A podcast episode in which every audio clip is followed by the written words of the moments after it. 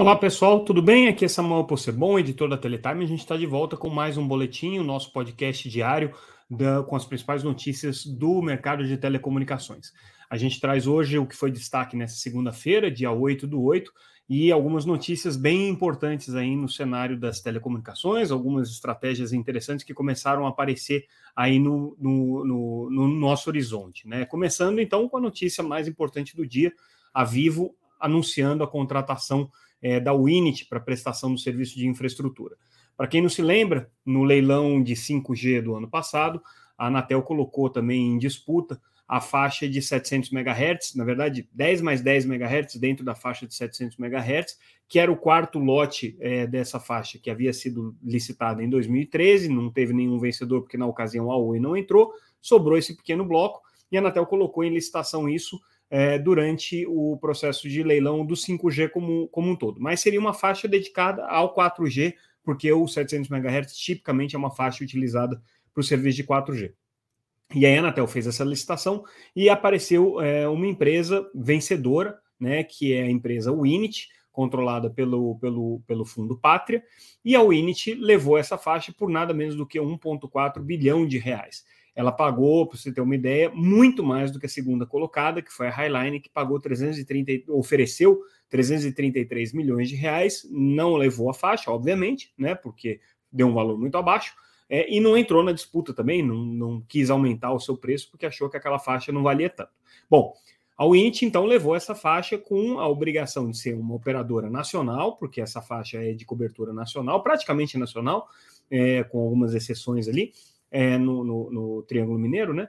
É, com essa obrigação, obrigação de atender uma quantidade imensa de rodovias, então é, seriam ali pelo menos 31 mil quilômetros de rodovias que ela teria que atender, e com obrigações de investimento muito pesadas, portanto, né?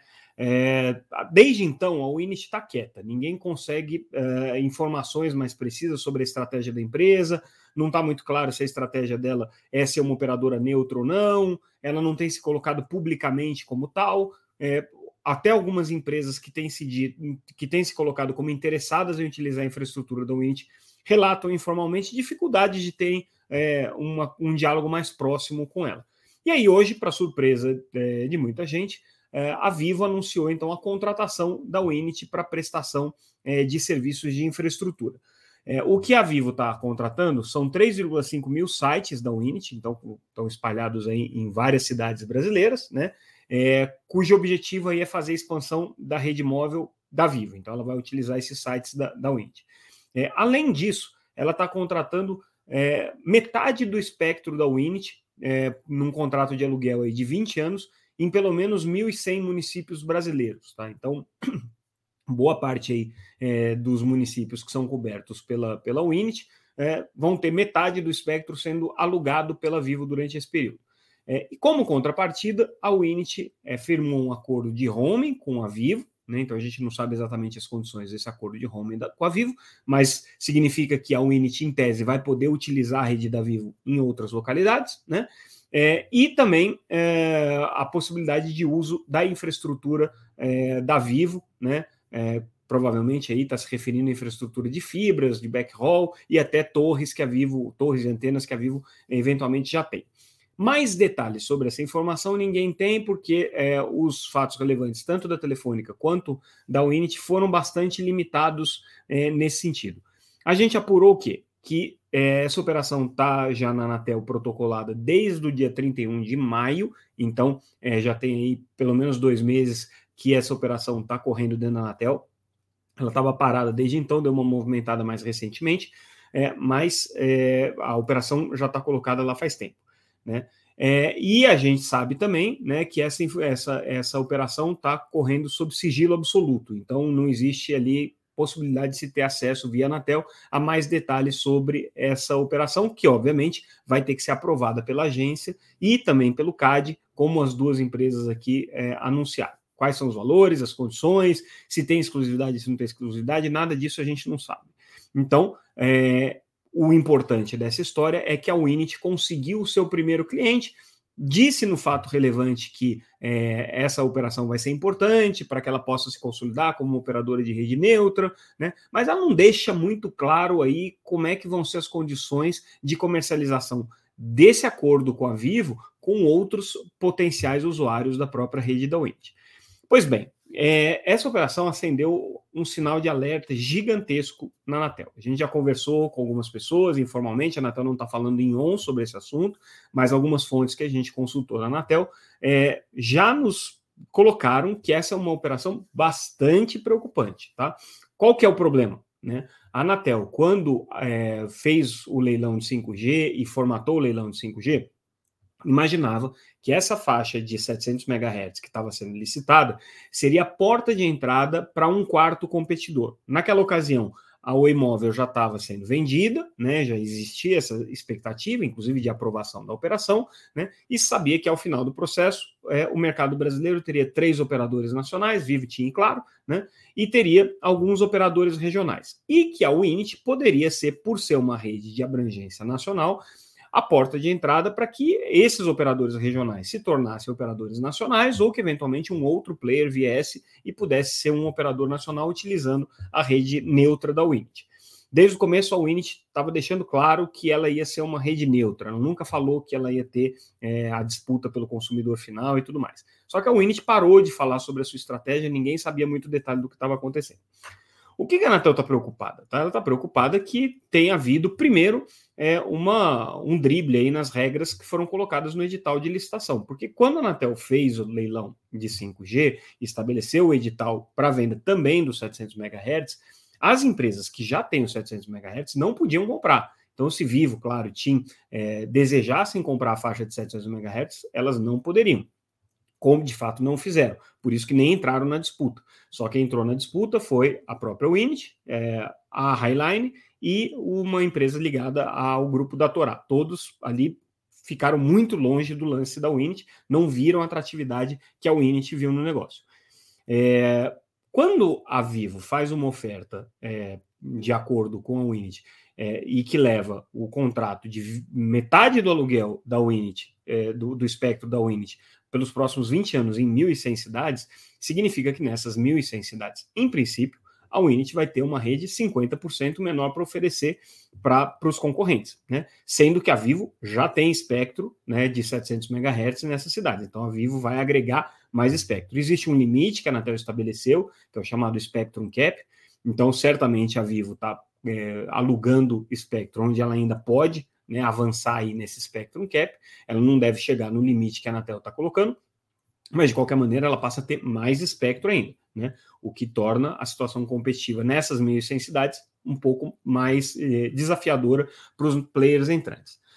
Esse é um, esse é um problema da, da, da operação que está sendo é, analisado aí pela Anatel e que certamente vai levar a muitos questionamentos por parte da agência e também dos concorrentes. A gente já começou a ouvir alguns concorrentes aqui que estão bastante preocupados com essa operação. Ainda ninguém falou publicamente, mas certamente é, as manifestações vão começar aí nos próximos dias.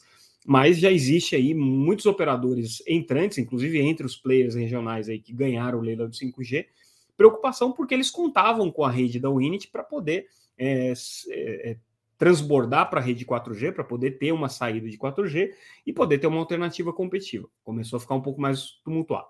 O outro ponto que é, as fontes que a gente ouviu na Anatel estão preocupadas é com o acordo de home que tem entre a Winit e a Vivo. Por quê? Porque a gente é, sabe que a questão do home está sendo muito é, é questionada é, pelas operadoras é, de grande porte, as operadoras nacionais, a Claro, a Vivi a TIM, inclusive na justiça, conseguiram uma cautelar na justiça, é, por conta do tabelamento é, de, de, de, preços de home no atacado que a Anatel fez. Então a Anatel estabeleceu, olha, é, para essas três operadoras, para que elas possam né, é, levar adiante aqui a compra da imóvel, que foi aprovado pela agência, elas vão ter que praticar uma oferta é, de atacado tabelada. E a Anatel foi lá e estabeleceu um preço para essa oferta de home. Significa o quê? Significa que operadores entrantes podem contratar a rede é, dessas três operadoras a um preço que a Anatel definiu para é, o serviço de home. Elas foram lá na justiça, questionaram, né? A Anatel julgou os recursos administrativos, negou todos esses recursos. Segundo a Anatel, é, do, das três cautelares, é, uma ainda persiste, que é a da TIM, as outras duas perderam o objeto. De qualquer maneira, o fato da Winit ter um acordo de home com a Vivo é, ligou o sinal de alerta na Anatel, porque é o que ela quer saber é se esse acordo de home é ou não uh, um acordo de home que é mais vantajoso do que as condições que a própria Anatel estabeleceu para o mercado e se outros potenciais clientes da Winit vão poder ter acesso a essas condições de home negociadas com a Vivo, né? É, vamos supor que seja um acordo de home pior do que o que a Anatel tabelou. O que, que significa isso? Que os clientes da Vivo, da, da Winit, certamente não vão ter interesse é, de utilizar o home via Winit. E aí a questão é se eles vão poder ter acesso direto ao home da Vivo ou se a Vivo vai dizer não, o home está negociado com exclusividade via Winit, você tem que ir para a rede da Winit. A outra questão é se o acordo for melhor do que o que a Anatel colocou. Se for melhor do que a Anatel colocou, é, então deixa de fazer sentido o questionamento que a Vivo está fazendo de que a Anatel tabelou o preço abaixo do preço de custo. Então, todas essas dúvidas estão colocadas, os documentos, obviamente, vão ser apresentados para a Anatel, que vai ter que fazer análise disso daí, mas esse acordo é um problemão gigantesco para a agência do ponto de vista concorrencial. E pode ficar pior, porque desde o começo, desde a época do leilão, já se fala que a Unity é, tinha um pré-acordo firmado com a Vivo e com a TIM. Isso, inclusive, foi questionado em alguns momentos para os executivos da Unity. A gente já hum, veiculou essa informação em alguns momentos, nunca foi negado, né? Que havia uma conversa. É, e aí é, a dúvida é se ainda existe alguma negociação sendo feita é, com a TIM e se vai ser anunciado alguma coisa parecida. Porque se for TIM e Vivo já são dois players nacionais, praticamente toda a rede da Unity vai acabar comprometida já com esses dois acordos com os players nacionais, o que significa que para poder abrir espaço para os players regionais vai ficar mais difícil. Lembrando que os players regionais estão questionando e muito é, a viabilidade concorrencial é, deles no mercado móvel, porque eles obviamente entram sem rede nenhuma, estão tendo que enfrentar as três operadoras já consolidadas e fortalecidas pela compra da Oi Móvel. Então, esse é um assunto assim muito, mas muito, mas muito polêmico e a gente vai ver muita coisa ainda passar nesse rio até que a Anatel aprove essa operação. Vamos, claro, continuar ouvindo aí as fontes, ouvindo as empresas, tentando entender a lógica racional de cada um dos lados, quais são os argumentos, as justificativas e, obviamente, ter é, acesso a mais informações, porque por enquanto essa operação foi divulgada, mas sem muitos detalhes e aí por isso mesmo tantas dúvidas ainda sendo suscitadas. A gente vai continuar de olho nesse tema. Mudando de assunto, hoje saiu o balanço da Viasat, é, operadora de satélites nos Estados Unidos e que tem planos aqui de entrar é, no Brasil com satélite próprio. Eles já são operadores no mercado brasileiro utilizando o SGDC, que é o satélite da Telebrás. E aí eles têm é, o planejamento do lançamento do Viasat 3. Estava é, em dúvida se esse lançamento aconteceria ainda esse ano ou não, por conta de é, uma série de dificuldades aí que a Viasat é, vem enfrentando, inclusive logísticas é, globais aí de lançamento de satélites, tudo isso está bastante complexo. Mas, segundo o, o que a empresa informou no seu balanço trimestral, existe sim aí a perspectiva do lançamento acontecer esse ano, tá? Então, essa é a perspectiva. É, e aí, para falar rapidamente do balanço da empresa, é, receitas aumentando 2% no trimestre, tá? É, então, trimestralmente, a receita da Viasat está em 700, quase 680 milhões de dólares, tá? É, mas a empresa tem é, aí um lucro bem menor, tá? O lucro da empresa está na casa aí dos 17 milhões no ano passado, tá? É, aliás, teve prejuízo de 21 milhões agora nesse trimestre contra um lucro de 17 milhões no ano passado. Então, passou do lucro ao prejuízo, tá? Esses são os números aí grosseiros é, da Viasat, só para dar uma referência. Mas a informação importante é que eles estão confirmando o lançamento do Viasat 3, que é o satélite que vai atender a região das Américas, o Brasil inclusive, tá? E aí com isso eles passam a ser muito mais competitivos na oferta de serviços de banda larga aqui para o mercado brasileiro. A gente traz uma matéria interessante também sobre um projeto é, comunitário de banda larga com fibra. É, esse projeto está sendo desenvolvido é, em Campos dos Goitacazes, no Rio de Janeiro, né? E é um projeto que tem aí como parceiros é, a Internet Society, a ISOC, né? O Instituto Bem-Estar Brasil é, e a, o Instituto Federal Fluminense, né? Que se aliaram ali a uma associação de moradores local, a Amores, para fazer é, uma cobertura é, de banda larga com fibra na região de Campos dos Goitacazes, tá? Então esse é o, esse é o projeto que está sendo desenvolvido é, pela, pela, por esse consórcio, vamos dizer assim, né, num regime comunitário, com uma rede pública comunitária que está sendo compartilhada ali entre todo mundo, né, e é, sendo oferecida no regime de operação neutra. Então, um caso aí bem interessante, né, vamos ver se é, é, ele tem viabilidade e pode ser replicado em outras localidades do Brasil, que ainda tem muitos pontos aí com deficiência de cobertura de banda larga. Interessante esse projeto aqui. A outra notícia do dia, a Vivo assinando um acordo de parceria de vendas é, com a Elsys. A Elsys é uma fornecedora de equipamentos de telecomunicações e também tem uma rede grande aí de instaladores de, de equipamentos, principalmente antenas parabólicas.